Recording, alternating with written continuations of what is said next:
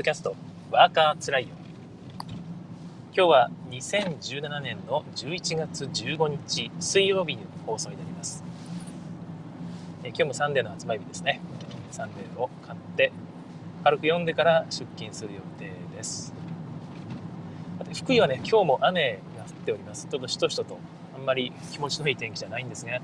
これぐらいの時期になると、まあ、大体毎日こんな感じなんですね。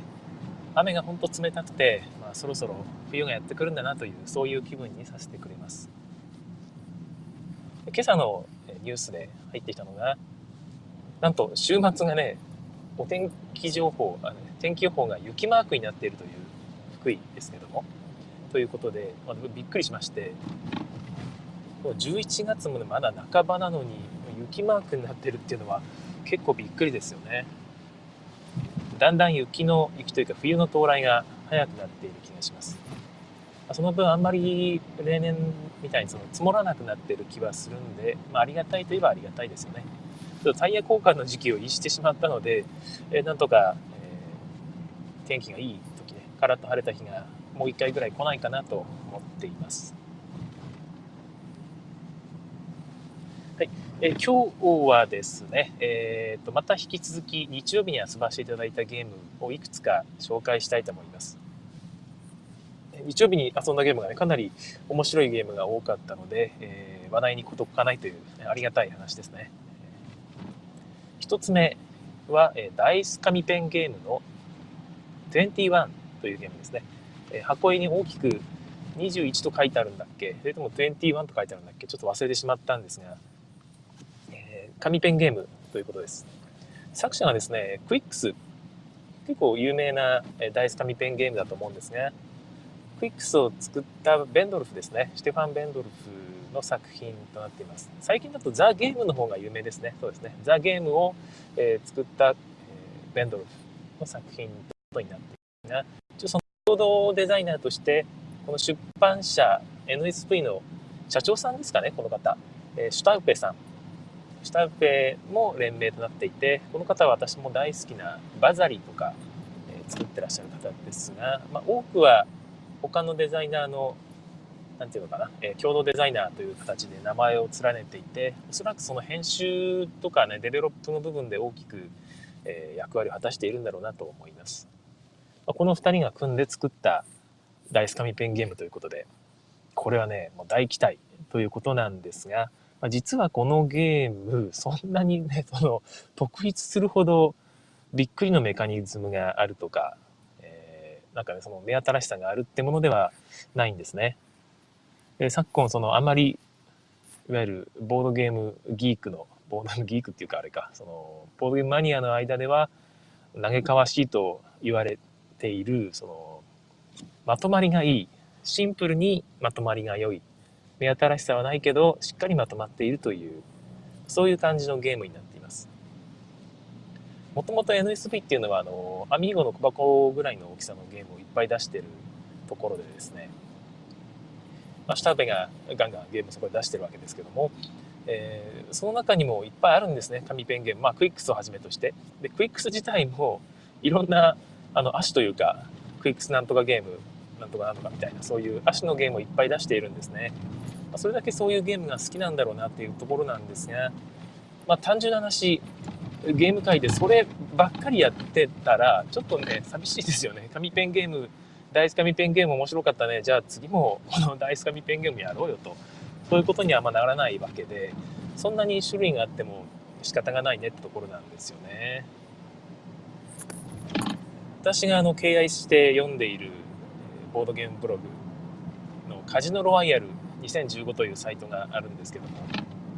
オビワンさんですね、オビワンさんが書かれているサイト、こちらの小箱ゲームを結構な頻度でいろんなものを紹介されていて、そちらにも書かれていたのが、この21は、なんていうかな、こういうゲームよくできてると思うけど、ちょっとそのこの手のゲームは縮小気味だという、えー、書かれ方ですね。それはあのもちろんゲームが悪いわけではなくて、ま、自分がそれだけたくさん遊んでいるからということだとは思うんですけども、なんかその気持ちはわかるなという内容でした。で、一応遊んでくださったのは、遊んでっていうか、えっ、ー、と、教えてくださったのは、ハトさんですね。エチボのハトさんなんですけども、出す前に、まあ、ひたすらあのなんかその牽制してるんですこの牽制というかこのゲームは運要素が強いって言われて怒る人がいるんで出そうかどうか迷ったんだけどなみたいなあのそういう探りを入れてくるんですけど僕は全然その辺は気にしないんでいやもう全然いいですよっていう感じでねみんな快く遊んでた。快くというかハトさんが出すゲーム面白くないわけないんですよ。だから別に安心して遊び始めたんですが、まあ、ルールを聞いた瞬間にすごくあこれはいいんじゃないかなと思いましたね。私このボードゲームポッドキャストでも何回か言ってるんですがもともとそこまで目新しいメカニクスというのに、えー、興味興味がないわけじゃないんですがその必要としてないというか新しくなくてもバランスが良いというその一点がねバランスというかね何ていうのかなまとまりが良いという言い方しますけどまとまりが良いというのは一つの特徴というか十分な価値じゃないかと思っていましてそういうゲームであるというのは素晴らしいなと思うんですね。でこの21も非常に良い感じのまとまりを感じました。というか多分ですねその既存の紙ペンゲームをこういうふうに構築したらもっと良くなるんじゃないかという考え方で作られている気がするんですね。その僕ダイス紙ペンゲームにそんな詳しいわけじゃないんですが自分が楽しいと思っているいくつかのゲーム最近ですとアンコールですとかね、えちょっと前だとアベニューとか、ま、そういう感じの紙に何かね、えカード引いたりサイコロ振ったりした結果をみんなでこう見てで書き込んでいくというダイススターなんかも面白いですよね。でその書き込んでいくシートは全員同じなんですよね。全員同じなシートを全員配ってもらって最近だとあれですねラグラン派の OC エスタなんかも面白かったですよね。あれも同じです。全員同じシートを配ってもらってサイコロを振ると。で、出目をその手番順にピックしていくというところで、人それぞれ違うものになっていくということですね。結果が同じ紙を使っているんですけど、だんだん状況が変わってくる。まあ、だんだんというかもう最初からいきなり変わってきてるんですけども、えー、まあ、変わってくるということで楽しさを生み出しているというのが紙ペンゲームの特徴だと思います。だからそのピックする部分ですね選択する部分とか、えー、書き込むためのルールなんていうのがちょっと凝っているんですよね人がそれぞれ違うようになるようにその辺凝っているというのが、えー、紙ペンゲームを作る時の一つのルール上のジレンマルールを作る際のジレンマだと思うんですがこの21はなんと最初から紙が全全部違うと。全ての紙が違うようになっています。だから隣の人が書き込んでいる紙と自分が書き込んでいる紙の内容が違うんですね。まあ、それが、あの有利不利があるってわけではなくて単純に数字の並びが違うということになっているだけなんですけども。ああそういえばなんかそういうゲームも結構あるっちゃあるのかな。えっ、ー、とあ名前忘れてしまいましたけどあのコロンワークさんが出しているあのぐにゃぐにゃっと長いペンで書き込んでいくゲームあったじゃないですか。あれ確か全員違うお題っていうか数字の並びになっていた気がしますけどどうでしたかね違いましたかね、はい。まあ、あれあれぐらいになると同じでもいいのかなって気もしないでもないんですけど隣の人の見てるような余裕もあんまないでしょうし。マタンガですね。そうです。マタンガ。マタンガなんかもそんな感じですよね。まあそんな感じでえっ、ー、とルールその分他と必ず同じになると。全員あ同じにならないと、えー、展開が必ず違ってくると。で展開を変えるためのルールというのが不要になるんですよね。ルールがすごくシンプルになる。単純に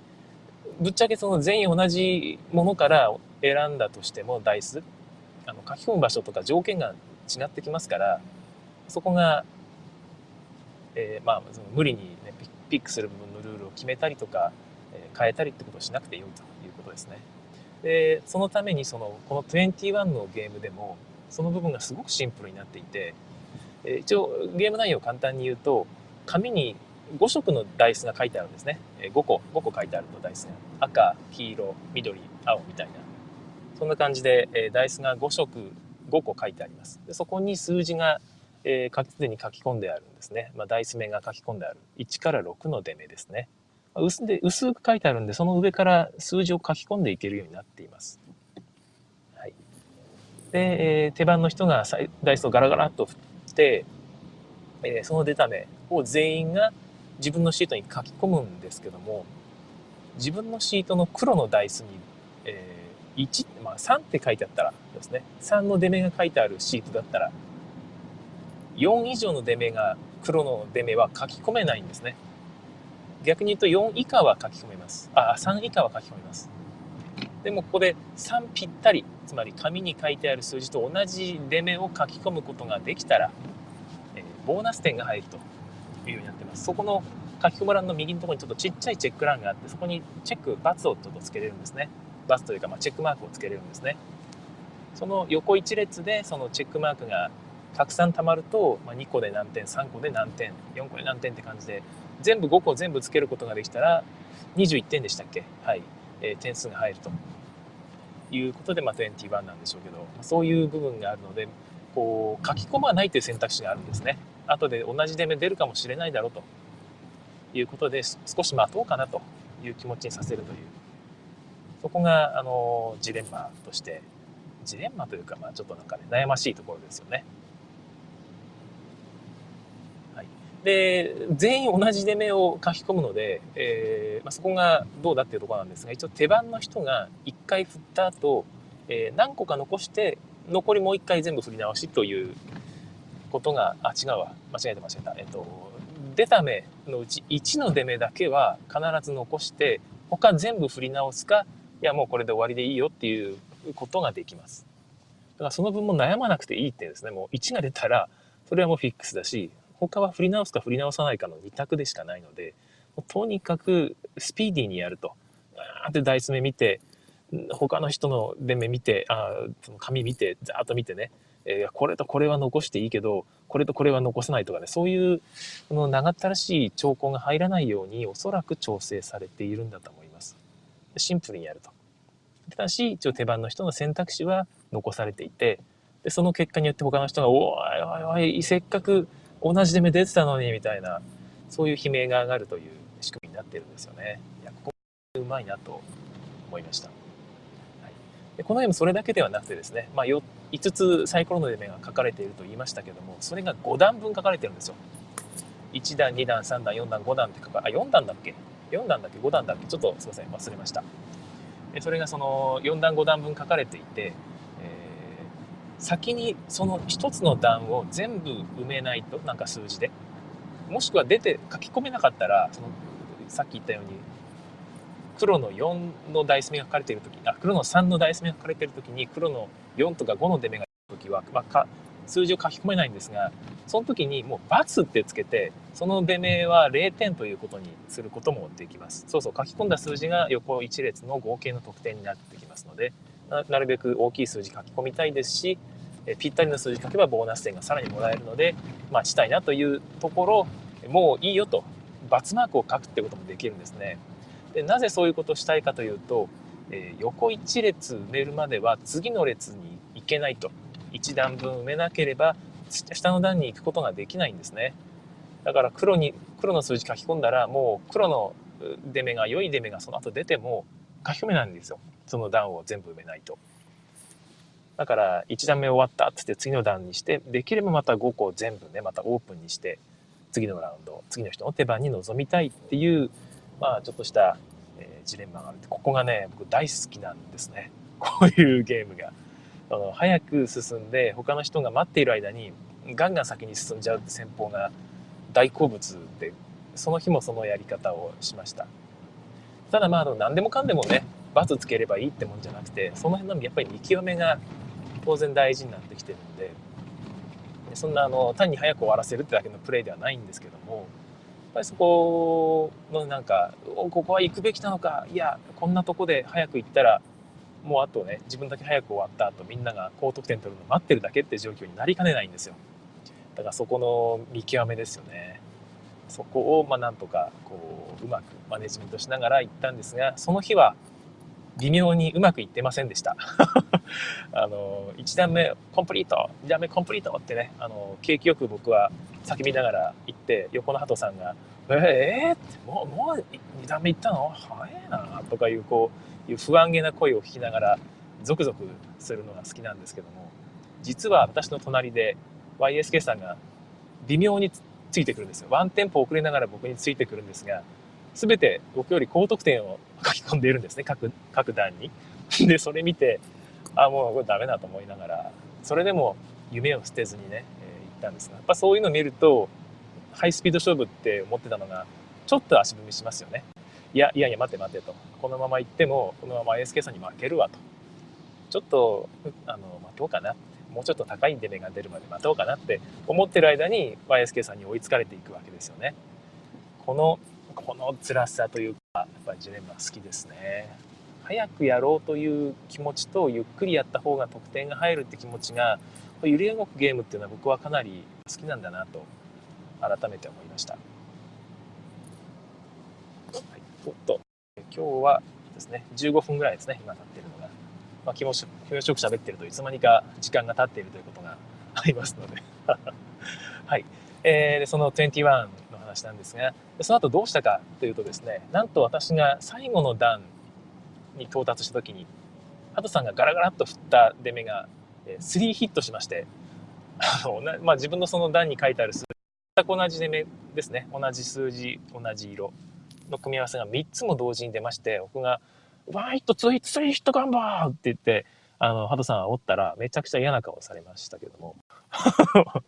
あそれのおかげで、えー、点数がこぼっと10点ぐらい入って、えーまあ、勝つことができましたもちろんそれで終わらせてですねで終わらせる時も僕は終わらせ、終わらせようかな、終わらせておこうかなって言いながら、こう、手で隠すんですよ。さあ、皆さん、僕が終わらせたでしょうかっていうね、体験、大変めんどくさい人間として、えー、君臨してるわけですけども。で、みんなが書き込んだ後に、はい、終わりですっつって、え、まあ、当然読まれてましたけど、どうせ終わらせるんでしょって言われて、はい、その通りです。すいませんでしたって言いながら、えー、こう、ね、えー、楽しく終わることができました。まあそんな感じで21は、あの、目新しさっていう意味で僕は十分あると実は思うんですね。その、まとまりがいいということですね。まず紙の内容を各人で変えることによってルールを減らしたと。その、ぎゅっと絞ったところに加えて、えー、まあ、十分な面白さをルールで担保していると。まあ、どっかで聞いたことがあるようなルールかもしれないし、えー、決して目新しさってはないかもしれないけども、このゲームを遊ぶのに必要最低限、えー、重要な部分というのは全て含まれていると。余計なものが入っていないという点で、ここはすごく好きなゲームです。えー、これが欲しいなと思いましたよね。どっかで売ってるのかな、21。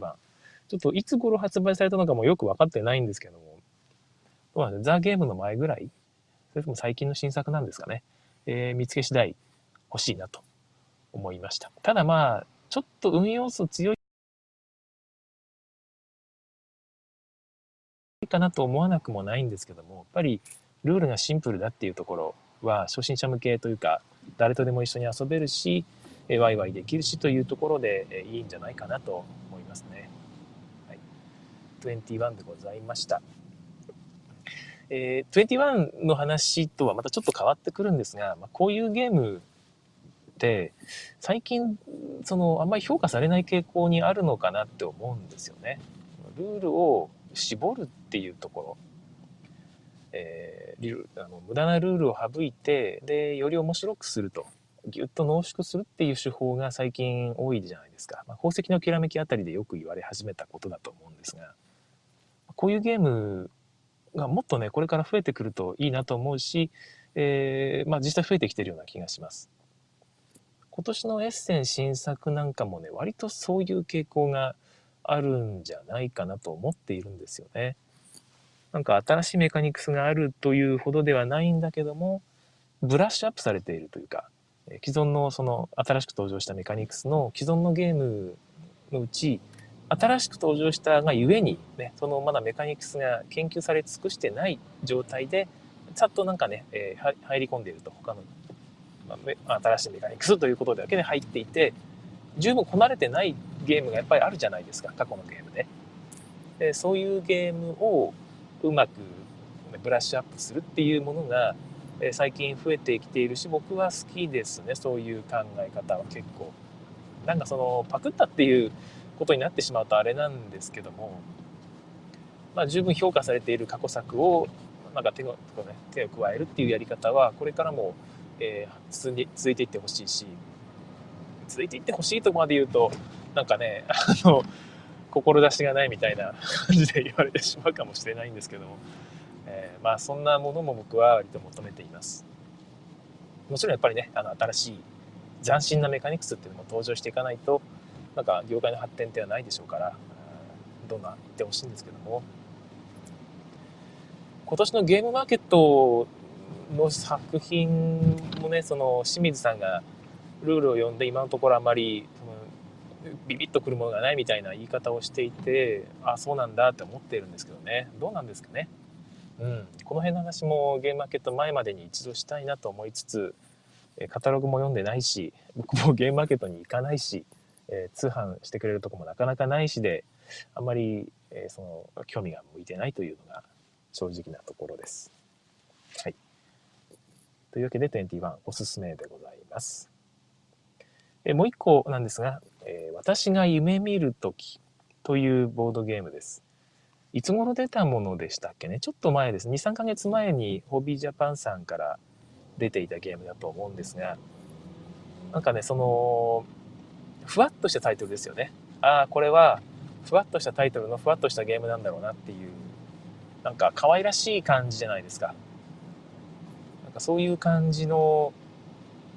なんかね、女性向けが、女性向けの女性が女子会とかで遊ぶようなゲームっていうイメージがあったんですが、実際やってみるとね、全然、その、あの、面白いゲームっていうか、別に女性限定でもなく、えー、子供向けでもなく、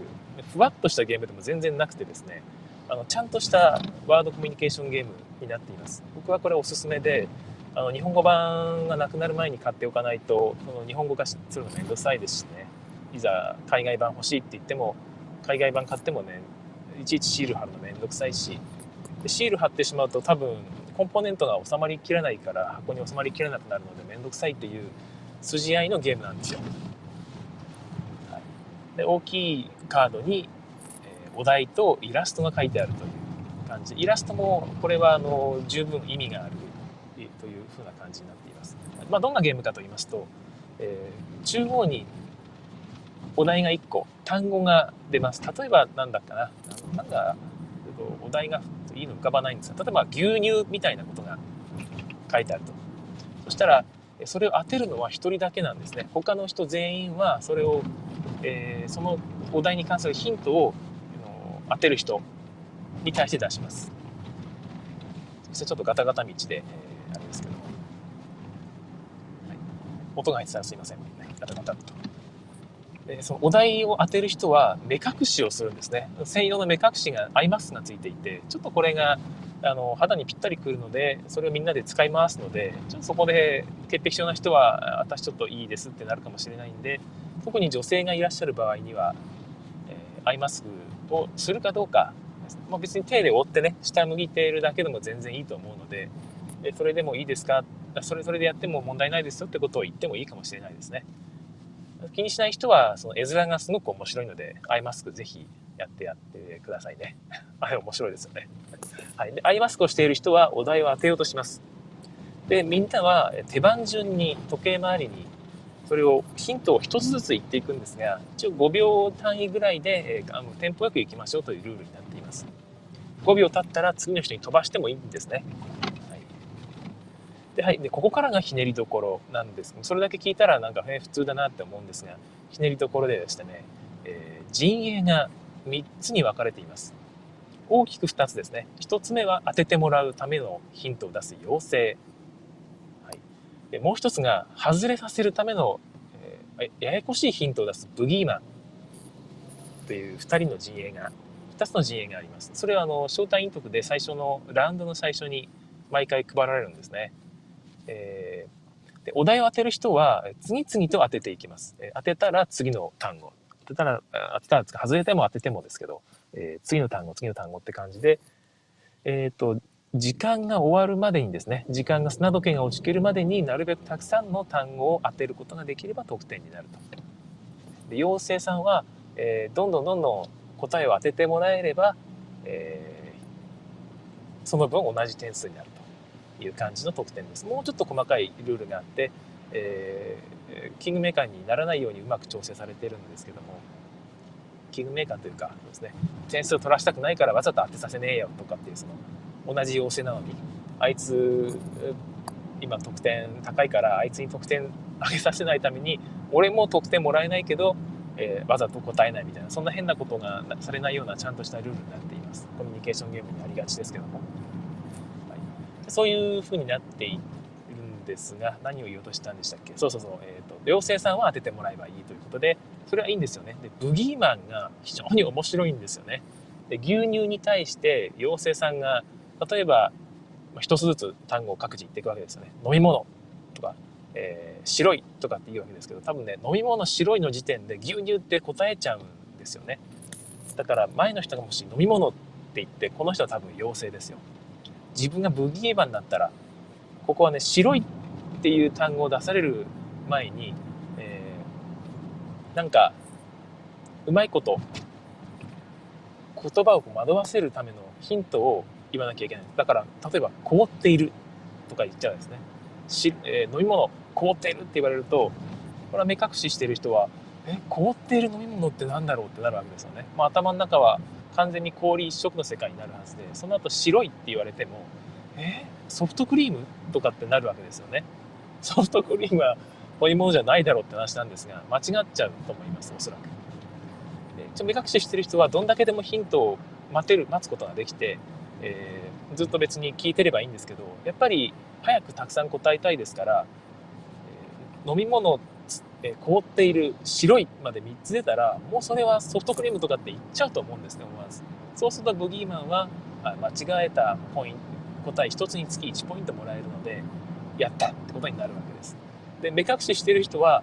なんとその何が当てたか間違えたかっていう状況を知ることができません。だからえー、何だったんだろうなってもやっとしたまさに夢を見ているような感覚に陥ります。どうだったんだろうな。とりあえず次のヒントに、次のお題に行きますよってことだけは分かるんですけどね、はい、でここでさらに面白いのがですね第三陣営として、えーブギーマンと妖精以外になんだっけ？名前忘れたわ。名前忘れたんですけど第三陣営がいるんですね。この陣営はすごく少なくて、まあ、大体1人か2人ぐらいしかいないんですけどもこの陣営になった人は、えっと、正解数と誤回答数間違えた数を等しくなるようにうまく導きます。もし等しくすることができればその等しくなった点数プラス2点もらえます。で1枚差だったら一応まあ多い方の点数がもらえるですが、まあ、2枚以上差が開いてしまうと少ない方の点数しかもらえないということで、まあ、この辺のあのルールの決め方がね非常に秀逸だなと思いましたね。複雑になりすぎもせず、えー、バランスを崩壊させることもなくという、えー、なんかコミュニケーションゲームですけどもディクシットに、え、時に感じた、えー、すごいうまいなと思ったあのルールの作り方をこれにも感じました。はい、でこのゲームの最後のポイントまだあるんですよ。えー、最後のポイントですね目隠しをして夢を見ている段階の人がここで目を覚まします。朝起きるんですね。でもまだ、まだ目隠しはしたままです。その時に自分が答えた単語を、正解したものだけ、だけじゃなくていいんですけど、正解したものをできるだけたくさん思い出してくださいということになるんですね。えー、別に間違ったやつを思い出してもいいんですが、それを列挙してもらうんですね。あったやつを自分、成功したやつをいくつか、えー、全て思い出すことができれば、えー、っとね、確か追加で2点もらえるのかな。正解した数プラス2点もらえるということになっています。でこの時にその夢を思い出すというですねフレーバーがついていてなんとなくでいいからその単語を使ってストーリーを作ってくださいって書いてあるんですね。なかなかなかなか難しいですよね。でもまあ牛乳と例えば牛乳って書いてあって、えー、サラリーマンって書いいう単語がもう一個あってで例えばもう一個そうですね銃撃戦とかねピストルとかねいう例えば単語があったとしたらですね、えー、なんか別に、えー、牛乳を飲んだサラリーマンが、え、ピストルピストルで撃たれた夢を見ましたって言えばいいんですよ。ゆっくり別に全部つなげてね適当に。そういう楽しい、え、フレーバーもあってまあ大体盛り上がりますよね。ほっこりするし楽しいし。で起きてみたら全然違う夢を見ていたみたいなね。今言った内容は全部外れの回答だったみたいなことも起きてなんだよこれってなるんいやほっこりして非常に良いバランスのゲームだなと僕は思いました私の夢見るとき、こちらももう発売済みなので、えー、まあ、日本語版がなくなる前にゲットされるといいんじゃないかなと思います。なくなっても再販とかされない系のゲームなんじゃないかな。どうなんでしょうね。なんかあんまり、あんまりプレイされてるって話を聞かないんですよね。これひょっとして、あの、ちょっと前に出た、あれ、キャッチザ、タッチザムーンキャッチザムーンでしたっけ？の箱にちょっと似てるんですよね。あの、ふわっとした感じ、女子向けっぽい感じ、可愛らしい箱絵ではあの大きさっていうのが、ちょっとあれに似てるなっていう感じを受けて、であれって結局箱開けたらただのバランスゲームじゃないですか。ただのって言っちゃうとね、ファンに失礼かもしれないんですが、であれみたいな感じですごいなんか子供向けのバランスゲームじゃないのって思われてないかなって ちょっと心配になったんですけども、えー、十分、えー、楽しめる。しかも10人ぐらいまで一緒に遊べるっていうところがあって、4人からかな？4人から10人ぐらいまで一緒に遊べるっていうところがあって、特にえゲーム会とか、あとは年末のお友達が集まった時のゲームとかですね、非常に活躍しそうだと思いますので、ぜひ、あの皆さんね、興味があったら買ってみてください。おすすめです。では、えー、今日の収録はここまでにしたいと思います。これからお仕事の方、一緒に頑張りましょうね。あと水曜日です。あと残り半分頑張りましょう。はい、会社帰りに聞いてくださっている方は、お仕事お疲れ様でございました。ワーカーは辛いよ。今日もお聴きくださいましてありがとうございました。こちらで終了します。さようなら。次回更新をお楽しみに。はい、えここからはロスタイムになります。ライブで聞いてくださる方のために3分遅れで聞いてくださっているはずなので、ま今切ってしまうと、その途中でブツッと切れてしまうということですね。その分3分間ぐらい雑談をしたいと思います。雑談、雑談がね、その毎回なんか言おうかなと思いながら忘れちゃうんですよね。え昨日の帰りはですね、車ま車で帰ってるんですけども、当然。おかんさんですね、北米発オキャンキャスを聞いていました。おかんさんのポッドキャスト、北米発オカンキャスを聞きながら帰ってきました。なんかテンポが速く、テンポじゃなくて、更新頻度が速くてですね、もう第3回と第4回が更新されていたんですね。それは第3回から聞いたんですけども、その中で、え向こうのボードゲーム界ではトラブルとかないんですかというそれ僕が質問した内容だと確か思うんですが回答がされていましたでないという回答だったんですねあんまないよとで僕は実はそれは予想していたというか多分そうだろうなと思って聞いたんですねでお母さんはちゃんとその辺も分かってくださっていてその理由も考えてくださってたんですねでその答えというか、まあ、多分そうだろうっていうのがえっ、ー、と、自分もわがままだけど、海外の人っていうのは、自分もわがままだけど、相手のわがままもちゃんと聞いてあげるんだよと。だからお互いを尊重するってことですよね。自分も尊重するし、相手も尊重するという、えー、自己主義みたいな、個人主義みたいなイメージがあるけど、実は個人主義っていうのを発展させると、何ていうか、えー、利他主義というか、いうとこになるんだよっていう考え方が、おそらく海外の考え方なんだろうなと思います。僕はこの考え方すごく好きですね。はい。で、合わせて兆候問題についても軽く言及されてまして、えー、兆候をする人はいるんだけど、海外にも。それを咎める人っていうのは見たことがないと。まあ、いませんよということみたいです。で海外の人は気が長いんじゃないかなっていうことを話されていたんですが、もちろんそれもあるのかもしれないんですが、いや、僕は多分ね、待つのが当然だと思ってるんじゃないかなと思うんですね。だって人が考える時間って差があるじゃないですか。だから早く考えれるっていうのは自分の特徴なんだよと。で自分の特徴として早く考えれるだけで他の人が同じ時間で考えれるかどうかっていうのは分かんないん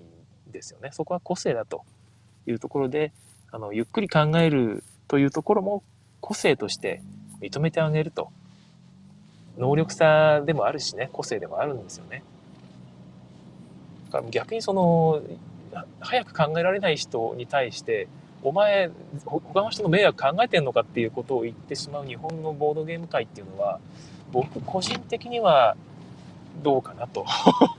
なんつうかな、えー、言ってて恥ずかしくないのかなってすら思ってしまうぐらいあの自分勝手な意見だなと思ってしまうんですよね。まあ、あんまり言うとこれね、ちょっと炎上しちゃいかねないんであれですけどね。もちろん、あの、限度はありますけどね。